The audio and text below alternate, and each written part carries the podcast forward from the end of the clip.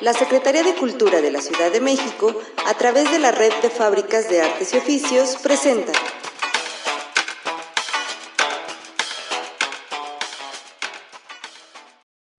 Hola, ¿qué tal? Mi nombre es Lalo y el día de hoy nos encontramos en una cápsula más de Hasta que cante el cuije. Hoy compartiré con ustedes una historia que me gusta mucho porque me recuerda a mis hermanas. Eh, lleva por título Las hermanas Tortuga y el gato bigotón, escrita por el maestro José Luis Navarro. Espero que les guste tanto como a mí. Hasta que cante el cuije. Cuentos y leyendas para niños y niñas. Y dice así, en el profundo y extenso bosque habitaban felices, muy felices, las hermanas tortuga. Eran dos tortugas muy simpáticas y muy amigables. Una se llamaba Lucy y la otra se llamaba Caro.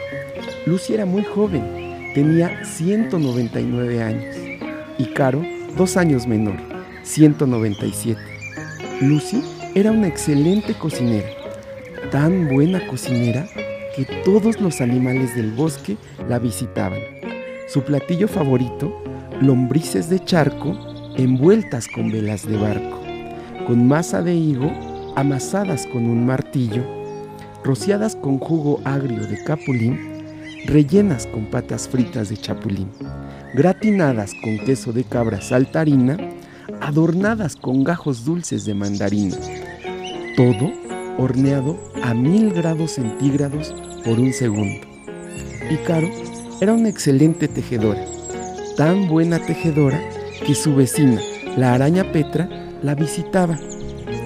Para aprender a tejer, lo que tejía y tejía muy bien eran chalecos para el frío y para el calor también. Un buen día, Lucy y Caro, entretenidas, trabajaban, cuando de pronto un ruido extraño se escuchó. Ellas, sin distracción alguna, continuaron trabajando. Aquel ruido se volvió a escuchar. Y Caro, la tejedora, lo escuchó y a Lucy le preguntó, Lucy, ¿escuchaste ese ruido? Lucy le contestó, no te preocupes, es la puerta que rechina. Aquel ruido se volvió a escuchar y a los oídos de Caro y Lucy pronto llegó. ¿Qué es ese ruido? Lucy dijo a Caro y Lucy le contestó. Creo que es la puerta nuevamente, rechinó. Ah, tenemos que poner aceite a las bisagras para que dejen de rechinar.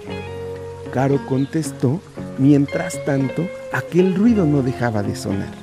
Era un gatito bigotón que no dejaba de maullar. El maullido más fuerte sonó y ahora sí Lucy se espantó. El gatito por la ventana trepó y sus grandes bigotes asomó.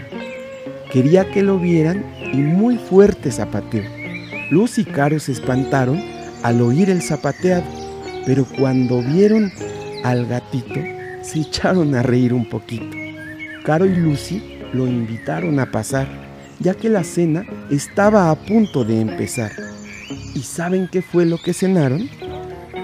lombrices de charco envueltas en velas de barco, con masa de higo amasadas con un martillo, rociadas con jugo agrio de capulín, rellenas de patas fritas de chapulín, gratinadas con queso de cabra saltarina, adornadas con gajos dulces de mandarina. Todo horneado a mil grados centígrados por un segundo. Terminaron de cenar y el gatito bigotón no se quería marchar. Caro le preguntó, ¿por qué no te quieres ir? Y el gatito contestó, porque no tengo dónde vivir. Lucy le preguntó, ¿que no tienes un hogar y una familia?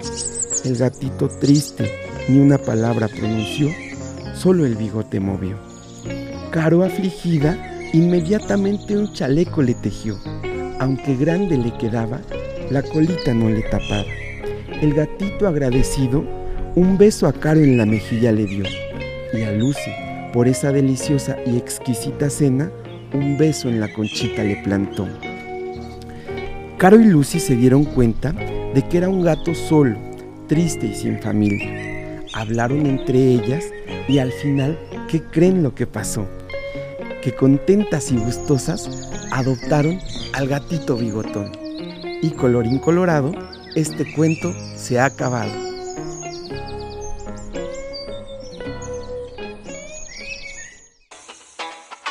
La Secretaría de Cultura de la Ciudad de México, a través de la Red de Fábricas de Artes y Oficios, presentó